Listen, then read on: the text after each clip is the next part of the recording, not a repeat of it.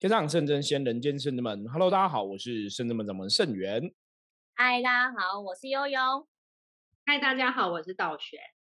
是，今天是我们三个人继续来跟大家通灵人看世界，看什么呢？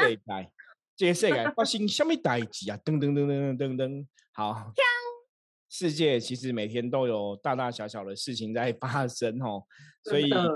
真的，我都觉得我们每天录这三十分钟来跟大家分享，好像真的是每天的功课，就是聊不完的话题啦。所以之前我们有提到说 p a c k a g e 对我们来讲又有点像之前好像妙清有提到说，我们就用声音在写日记哈。我觉得真的很适合我们这种人，因为我们真的有些时候太忙，像我们今天哦也是忙一整天，从早上早上几点九点多吧，对，十点九点多十点。一直忙忙忙到现在是半夜十二点了，在离店嘛哈，还没有准备要休息的时候，突然想到我们还没有录音哦。对，所以大家听的是那个，之前我说什么新鲜出炉哈，热腾腾的哈，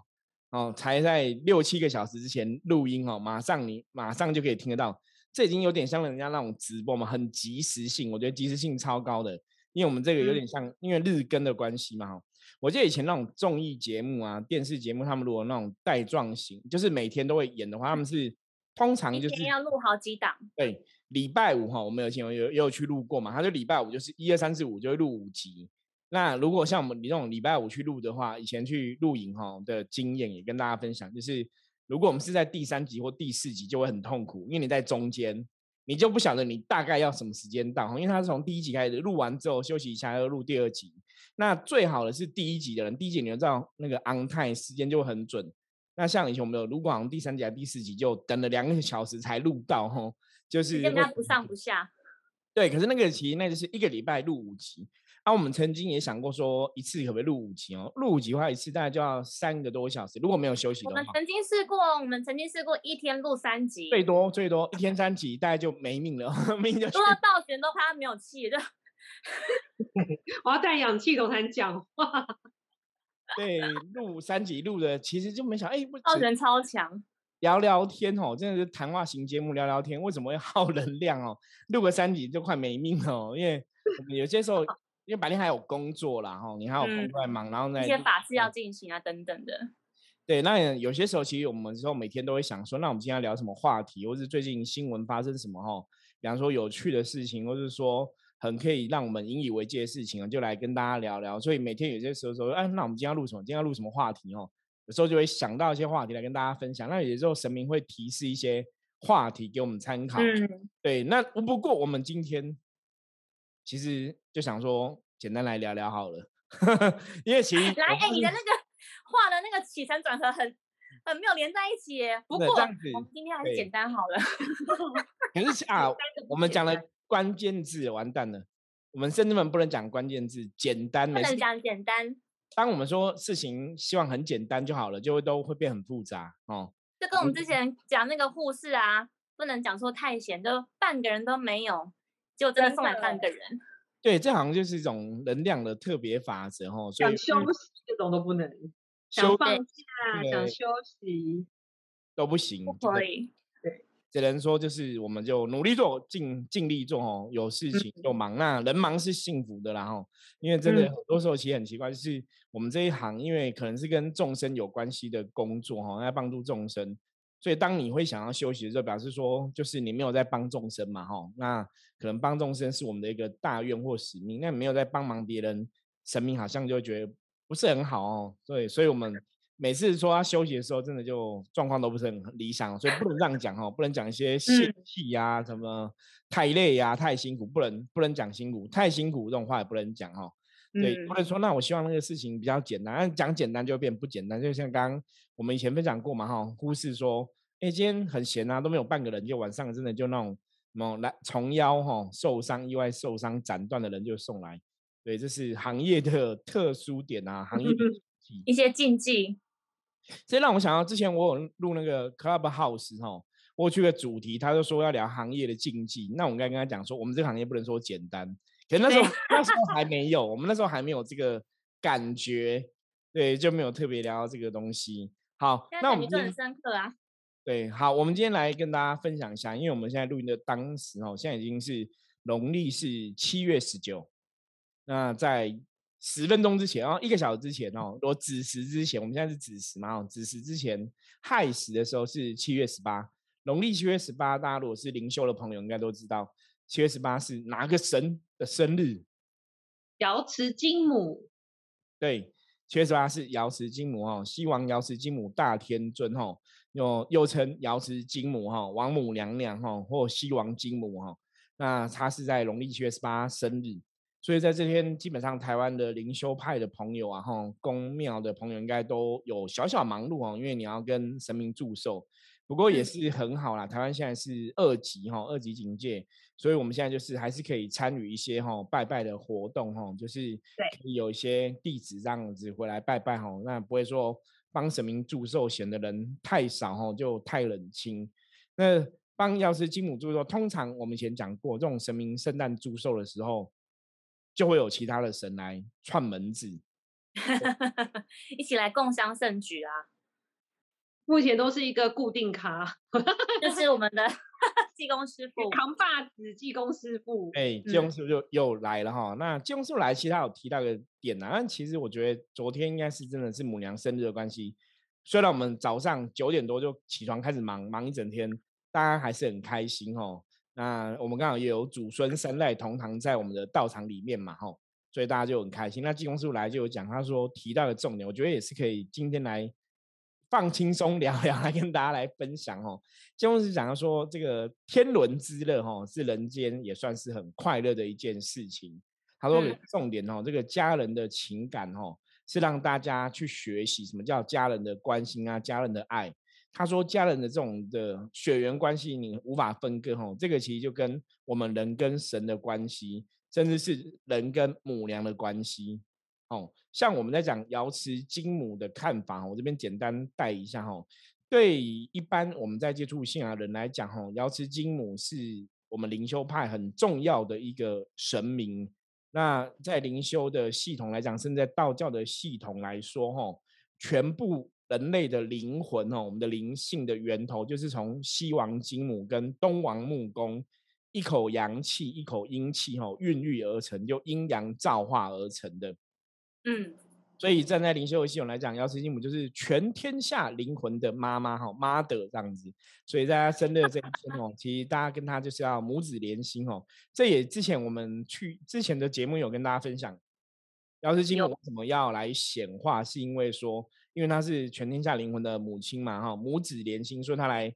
显化，然后来度这些小孩子哈，应该效果会更好哦，在。像宗教的信仰的来源上面曾经有这样一个说法，所以金光师傅就来讲哈，就是说我们哈在人间这些天伦之乐哈，祖孙啊、家人啊、父母啊、小孩啊，这些其实就是对应于神明跟我们的关系，因为神明看我们，我们都像是神的小孩一样哈，所以呢，就是神明对我们都是一个无私的爱跟奉献啊，我觉得这是一个类比哈，也让大家去理解神跟人类的关系是怎么一回事。对，这是刚好我们昨天是瑶池金母哈圣诞，然后我们祝寿，啊，济公师傅也来分享这样的道理。今天就是马上热腾腾哦，我们前一两个小时听到的道理，马上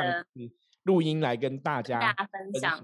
不过像刚刚那个信仁师傅所讲的，关于那个瑶池金母更多的故事等等的，其实大家有兴趣的话，可以来上那个就是关于灵修的真相师傅会，大概有三个小时的课程时间跟大家解说，讲更多关于他的故事，然后一些由来等等的。我在想，刚刚就是济公师傅来讲的时候，因为我们这边其实有很多同学都是不是台北人，都是从中部南部来的。刚讲讲话就讲家人，我讲话因为天天伦乐，有时候碍于你工作关系，有时候其实现在疫情很很多同学不能回家，所以也只能靠在母娘。就灵魂亲近灵魂的家人，这样，比如说师傅，我们都是灵魂上的家人，然后跟神明是灵魂上的家人，可是真正血缘上的家人，有时候还不是这么常看得到这样子，所以我觉得有时候才会有一些思念，只能透过视讯啊什么的之类。现在我们很幸福，现在科技发达，可以透过视讯，以前都还要那什么写信，对，然后坐火车哈，很远地方等等，我们现在就是透过视讯，一秒钟就可以连接全世界的家人，我觉得也算是。一个比较开开心的地方，来解解想念之苦啊。是，而且我觉得济公师傅很好玩的现在就是会 很厉害，用很多方式跟大家分享很有智慧跟道理的话。因为我们今天帮那个母娘准备的那个生日蛋糕，是一个很特别的桃子的造型，它叫子母桃，就是有一颗大的桃子，旁边有小桃子，然后桃子切开之后呢，里面还有小桃子，所以那个济公师傅就刚好因为。讲到天伦之乐嘛，就带到说大家看这个桃子有怎么样的感觉，就来问每一个学生这样子，然后大家都觉得哎，那就是一个大桃带小桃，就是每一个小桃都是在母娘的怀抱里面被呵护着、被宠爱着那种感觉，大家觉得哇，很好哎。然后济公师傅就是在跟大家分享神明的一些就是旨意的过程当中，也问说，哎，那好像今年就是这一次的那个祝寿呢，有一些学生弟子没有回来。然后大家就说啊，可能因为工作比较忙，然后济公师傅也是又点回来这个这个蛋糕，就问说大家来看，就跟这个很像，那个桃子被分了两边，就有另外一种含义，就叫做分离了，就是没有这么合，没有合在一起，像分开的样子了。所以我觉得济公师傅真的很厉害，就是怎么有办法让他其实没有点破，但是让大家自己去理解说，哦，原来是这么一回事，东西可以一体两面。那同同样同样的，就是你可以有选择，选择要来不来，你可以先舍弃你的工，不是说舍弃工作，就是说稍微先放下工作，安排时间来祝寿，好像也不是这么的困难。所以我觉得济公师傅很厉害，他就透过这样子一个子母桃来跟大家分享天伦之乐的那个喜悦跟喜庆。对，因为其实我觉得神明啊，是真的圣人们的神啊，别的神我们可能有接触的也不多啦，可是以圣人们神来讲，我觉得圣人们神是真的。都很会把握时间，吼，就做一些机会教育，会跟大家分享。所以这是我们真的每次都跟大家讲说，圣智门其实真的是很像一个教育机构，吼。我觉得包括我自己，其实我们都很喜欢跟大家分享那个修行上面正确的道理跟知识，因为我觉得这才是根本。那包括我们的神明，每次来，其实你会发现我们的神明，他可能济公师傅也会来跟大家哦开玩开开玩笑啊，然后也会来跟大家。将讲一些有趣的事情，可是大多数我觉得他都还是很认真在教育大家，有点像那种教育家一样哦。其实圣人们神大多数这样，不然就不然就有了神明就是来办事，办完事就走，就是他也不会来打扰你太久，他就是该他做的。像以前我们讲过嘛，以前可能今天是要除除除煞的部分吼，可能那个钟馗就会来，钟馗就会来，或者是说玄天上帝就会来除完煞，他们就离开。那有些时候，他们如果要教一些道理的时候，他们就会来讲哦。以前可能像像玄天上帝哈，有来讲比较多的道理哦。玄天上帝来讲比较多，因为他是伏魔三圣的老大哈。那最近其实比较重要的教育的神明就是济公师傅嘛。那前几年其实可能就是阎罗天子包大人，可是他们就是办完事之后，他可能还是会有很多东西让你去学习，包括现在我们济公师傅是固定礼拜。二跟礼拜六哈，我们现在也是用视讯在办事哈，视讯在办事，所以他二六其实也会跟大家分享很多道理。有时候在你听哈，他在度一个人或是帮人家解惑的时候，也会讲很多道理给对方听。对，那除了每个礼拜二跟礼拜六可以来预约问世之外，你在每个月的第一个礼拜四的晚上八点，也可以锁定我们的 Facebook 的那个直播，来跟技工师傅聊聊天。所以有任何问题的话，虽然不是透过问世。你也可以在那个 Facebook 下方留言串来问技工师傅，他都会很乐意跟大家做解答跟回复。所以今天技工师傅讲的内容，其实是母娘请济公师傅传传达的嘛？应该是，应该是没有错。因为想说，好像济公师傅有说是母娘说有交代的都交代我们了。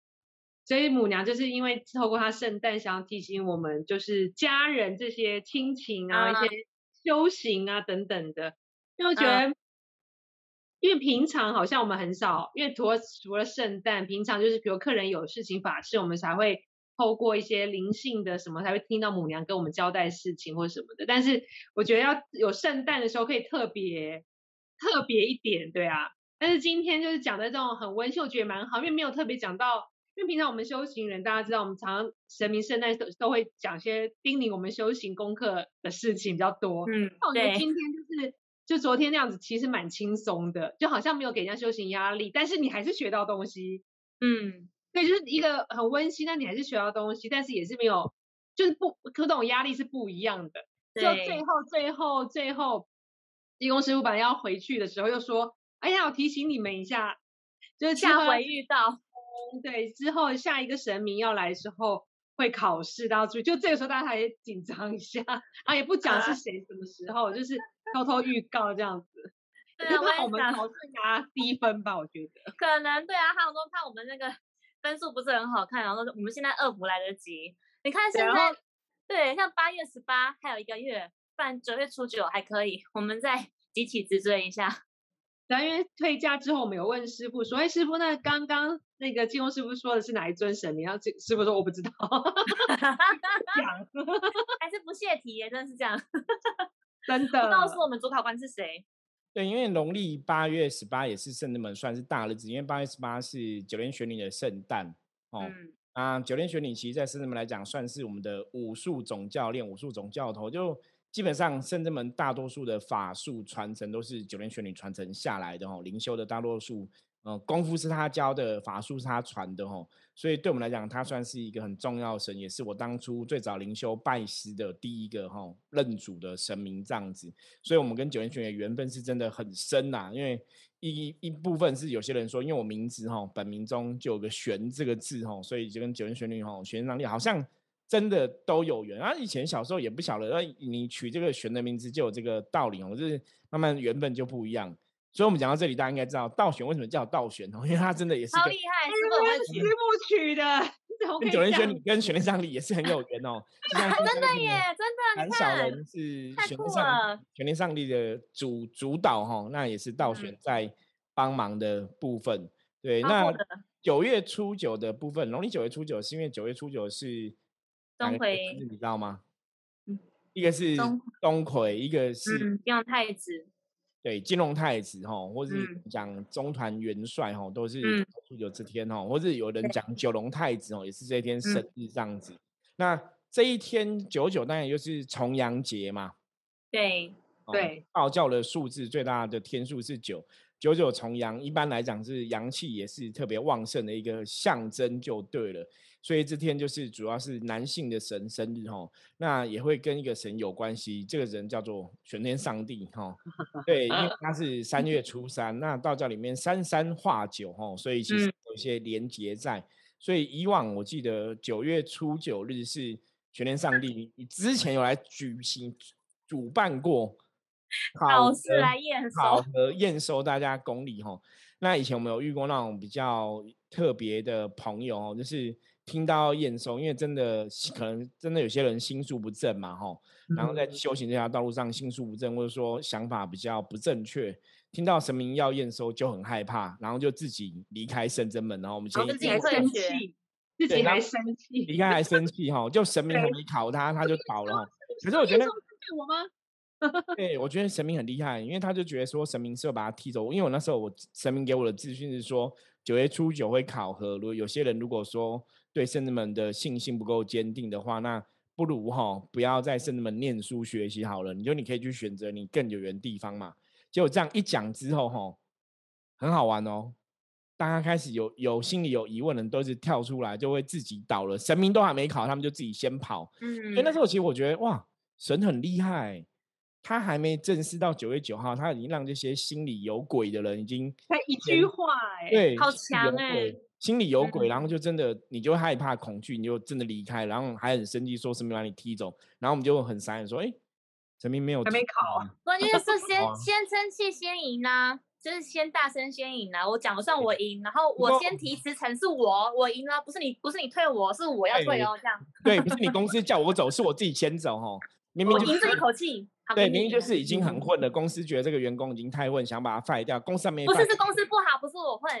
对，是公司不好。对，这就人性嘛，哈。人通常都这样子，都不会觉得是自己问题，都觉得别人的问题啦。那反正真相如何，我相信当事人哦最知道。有句话我们叫“天知地知，你知我知”哦，所以当事人自己知道就好了。那只是说我们跟大家分享，说这个神明的信仰其实是蛮有趣的。就是你说没有神吗？又好像真的有神。你说真的有神吗？有些时候你会觉得，哎，好像没有什么感觉哦。可是真的真的哈，就我们深圳们我们自己的经验来讲。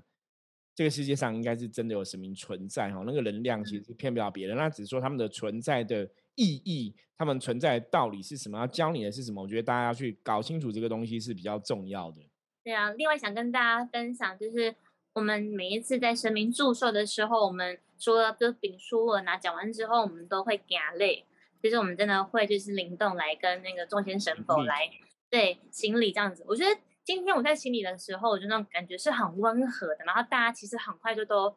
就是都俯伏这样子，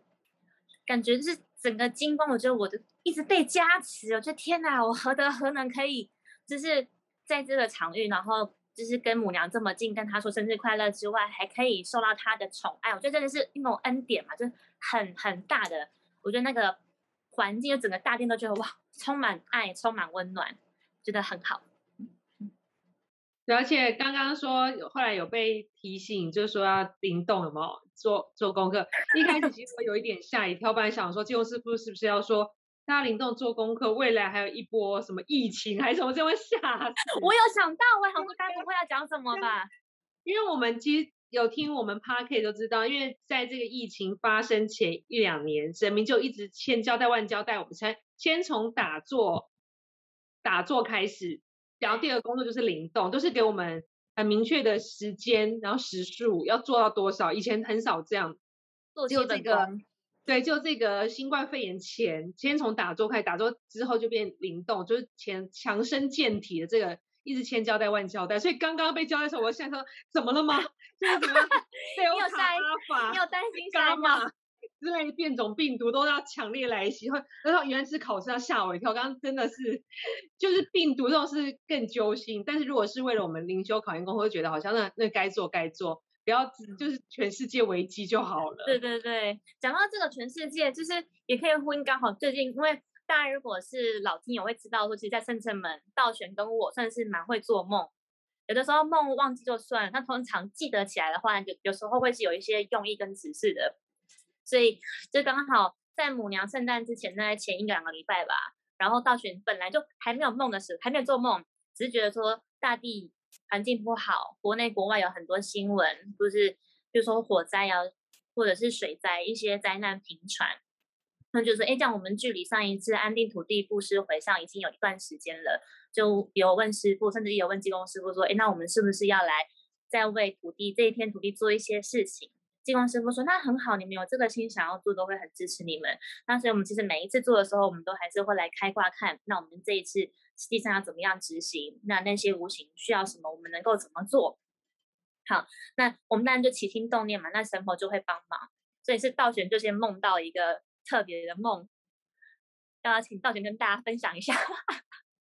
对我就是要做这个法会，我先给母娘法会，母娘说我先请示母娘可以在圣诞那一天做。”他说可以，那请母娘支持啊，有有可以就醒会，要请母娘支持我们就醒会。我说那如果母娘对于法会有什么需要指示的啊，或什么可以让我们在打坐做功课，或是做梦时候梦到醒，我就连续三个醒会。然后果然隔天当天晚上睡要做梦，梦见梦见就是圣真门变成一个中介公司在卖房子，然后师傅是中介公司的店长是老板这样，然后又请了一个很厉害的男性的业务员在卖房子，然后带。带一些看起来就是像那梦里面就是无形的朋友去看，但他们的房子都很特别，是从里到外所有摆设都有的，就是盐巴放哪里，卫生纸几包，这种全部都细节都有。说哇，现在卖房子是卖整套的，就是卖大家心里的一个愿望。我家以前长怎样，你家以前长怎样，就是我就是要这样的房子，有新的有旧的各种不同。我在梦里就要跟那业务员学习如何卖房子这样子，然后昨天我跟师傅讲，师傅说，哎，你这个。应该是跟母娘有关，因为你才讲完旧梦，应该是有关系，所以我马上就去晚上就去寡归，就是说，哎，母娘这个梦是不是你让我知道说法会要怎么做醒归？我说，所以要做无形的，就纸扎屋给无形众生需要的朋友们，就把醒归。然后我不会做嘛，然后我们知道我们会做纸扎跟道镜，我说那是不是请圣真弟子道镜去连接，把这房做出来怕醒归？所以又三个醒归。然后之后呢，当这个梦结束之后，后来就换悠悠梦了。对啊。我梦这个之前，你还有梦一个梦，你梦到那个同一天呐，同一天梦。哎，我我对我对我连梦三天，我第二天好像是梦到住在你房子里面的人，就是跟圣真门的师傅求助求助说，哎，师傅，我们住在这房子里面，但是有坏人潜藏在里面，在旁边偷看我们，想要伤害我们、欺负我们，这样请你帮帮我把坏人揪出来。我就梦见师傅带圣真弟子走去那个大楼里面，就是道静做，因为道静那时候已经做好外形了，我就走进去那个房子里面，然后我们就在看楼梯间呐，电梯间真的有那个毛玻璃、雾雾的玻璃，里面后面就真的有躲坏人黑影在那边偷看，想要欺负那些无形众生，偷袭他们的店，抢他们的想要取一些好处。对，然后就跟师傅讲，师傅就说：“哎，这可能是一个提醒，代表就是说你的纸扎屋还是要做警卫，就是有保全这样子，不会让这样护持。对你没有入住权的坏的阿飘，就会阴煞流氓进去进去欺负别人这样子，很有趣。对，然后再来第三次，悠悠也梦到了。对，后来我做到的梦是，我在一个也是很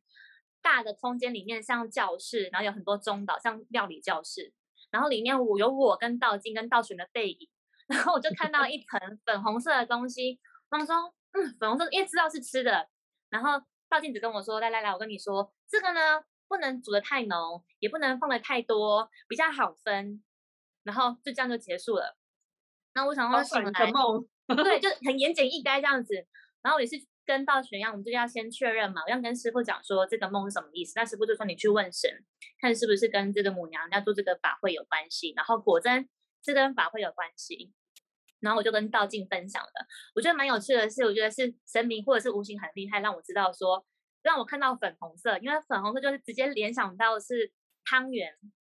就如果是白色的话，我可能就会想到什么米胎米胎木或者是那个顶边错之类的，就不会想到是汤圆这样。然后关键说，他觉得很有趣，因为讲到圆嘛，汤圆是团圆的意思。然后他一说，我就哇，也太感动了吧，让他们有个家，然后跟家人团圆。然后也有像瑶池金母说的收圆的感觉，我觉得哦，那还蛮蛮符合的。所以我们觉得这个法会就是这样，多方大家一起合力。让他实现，让他完成这样子。对，因为像倒悬的部分，我曾经讲过很多，我说倒悬真的是，如果以古时候来讲，这个就是梦占行者哈。因为倒悬的梦，实际上我们这印证过，几乎百分之百都印证，就是他梦的都是百分之两百吧。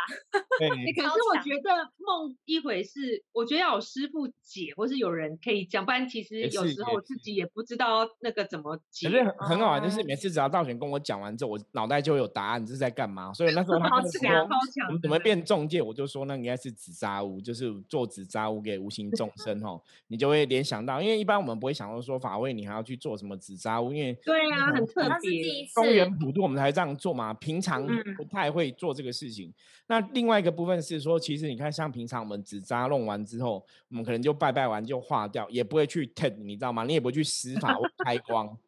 其实比较不会这样。有些不是哦，如果说。一般可能中间普渡，我们普渡的时候你会去施法嘛？哈，嗯，平常你看像一般外面的人，如果说他今天去买纸扎的东西，他都直接把它烧掉嘛，他也不会去在乎开光这个事情，就跟金子一起烧掉这样。对，可是，在圣智门其实我们真的会去开光。那可能有些人觉得奇怪，说纸扎屋为什么要开光啊？意义在哪里？我们讲过，这个世界就是能量的世界，哈，以我们的信仰来讲，这世界是能量世界，所以每个东西都有它的能量。所以你在开光，基本上我们是在在那个驱使那个能量，或让这个纸扎物能量变成一个，它虽然是有形的，可是让它在无形界那个能量也可以留存。甚至在灵界也可以有留存，所以变成一个真实的一个能量体，可以去承载无形众生住在里面这样子吼。那当然你在收缘过程中，你在邀请无形中进来，一定是跟圣人们有缘的无无形众生嘛。你会有个地方，然后跟这些跟圣人们的这些众神菩萨有缘的，他会愿意过来。所以那个时候你看，如果说我们做警卫，我们后来道信也有做那个纸人的警卫嘛吼，所以我们也是有开光吼，请兵将这样进驻帮忙去。管理，所以我觉得道学那个梦其实都是提醒，因为以前我们可能就是警卫，你也不会去开光加持嘛。就是我刚刚讲，大多数你都觉得只扎做完了拜拜，好像拜拜就好了，可是你不会去施法哈。所以这是我们在施法上面就做了更定睛哦，我觉得那个效果就会更强，那让这个能量运作更好。所以其实像修行的朋友，我相信如果有很多是修行朋友哈。你应该会有经验，有些时候你在修行过程中的确有些梦境，它是要教你东西的吼，它是要提醒你一些东西的。那当然有些梦境也许是没有什么道理就乱梦哦，所以 大家真的还是要有智慧去判断啊。如果你没有办法判断，你觉得这梦很重要，其实你是可以来象棋占卜问我们哦，因为我们象棋占卜也帮很多客人去判断那个梦境，比方说有人梦到过世的父亲啊，有些梦到过世的阿妈，那他们到底被蛇咬啊，这种很多被蛇咬，对，很多，对，我看到蛇啊、踩蛇啊什么，反正就是。有些梦，它的确是有些道理要告告诉你的；有些梦的确就是就是幻觉，就没什么事哈，就日有所思夜有所梦哈。不过其实这也蛮好的，我觉得这是在修行过程中，因为像我们都是接触修行这么多的这么多年的经验，所以很多时候其实我们梦到什么东西，我们会判断这个梦大概就是乱梦，这个梦哎好像有一点含义，有点意思。所以其实这也是我们接触神明一个特别的地方。我觉得神明就是透过很多方式去教你。去让你了解事情，那很多东西真的，你真是要进了这个门，跟神明有接触，甚至你对神佛是有信心。我觉得神明真的在过程中就会循循善诱了，让你相信他，你心里存正念、正能量，你就一直往正面地方去哦。所以我觉得宗教信仰走到这个部分，那其实就真的是逍遥自在，大家也可以走的让自己的灵性越来越自在，然后越来越开心，而不是说。你宗教的信仰变成一个局限你的行为，让你过得很痛苦，或是说你不修就会很衰哈。其实甚至们从来都不讲你不修很衰，而是说你应该越修会越修越好。我觉得这个就是一个转念的正能量的思维，然后很多事情你只要转个念头哈，用字遣词变一下。可能能量就会有所改变哈，所以像我们在 p a c k e s 的陆陆续续跟大家分享的观念，其实都是我们从日常生活中，我们从拜拜的过程中，我们从跟神明接触的过程中，我们学到的。所以我们刚刚讲嘛，我们都热腾腾第一手跟赶赶快跟大家分享哦。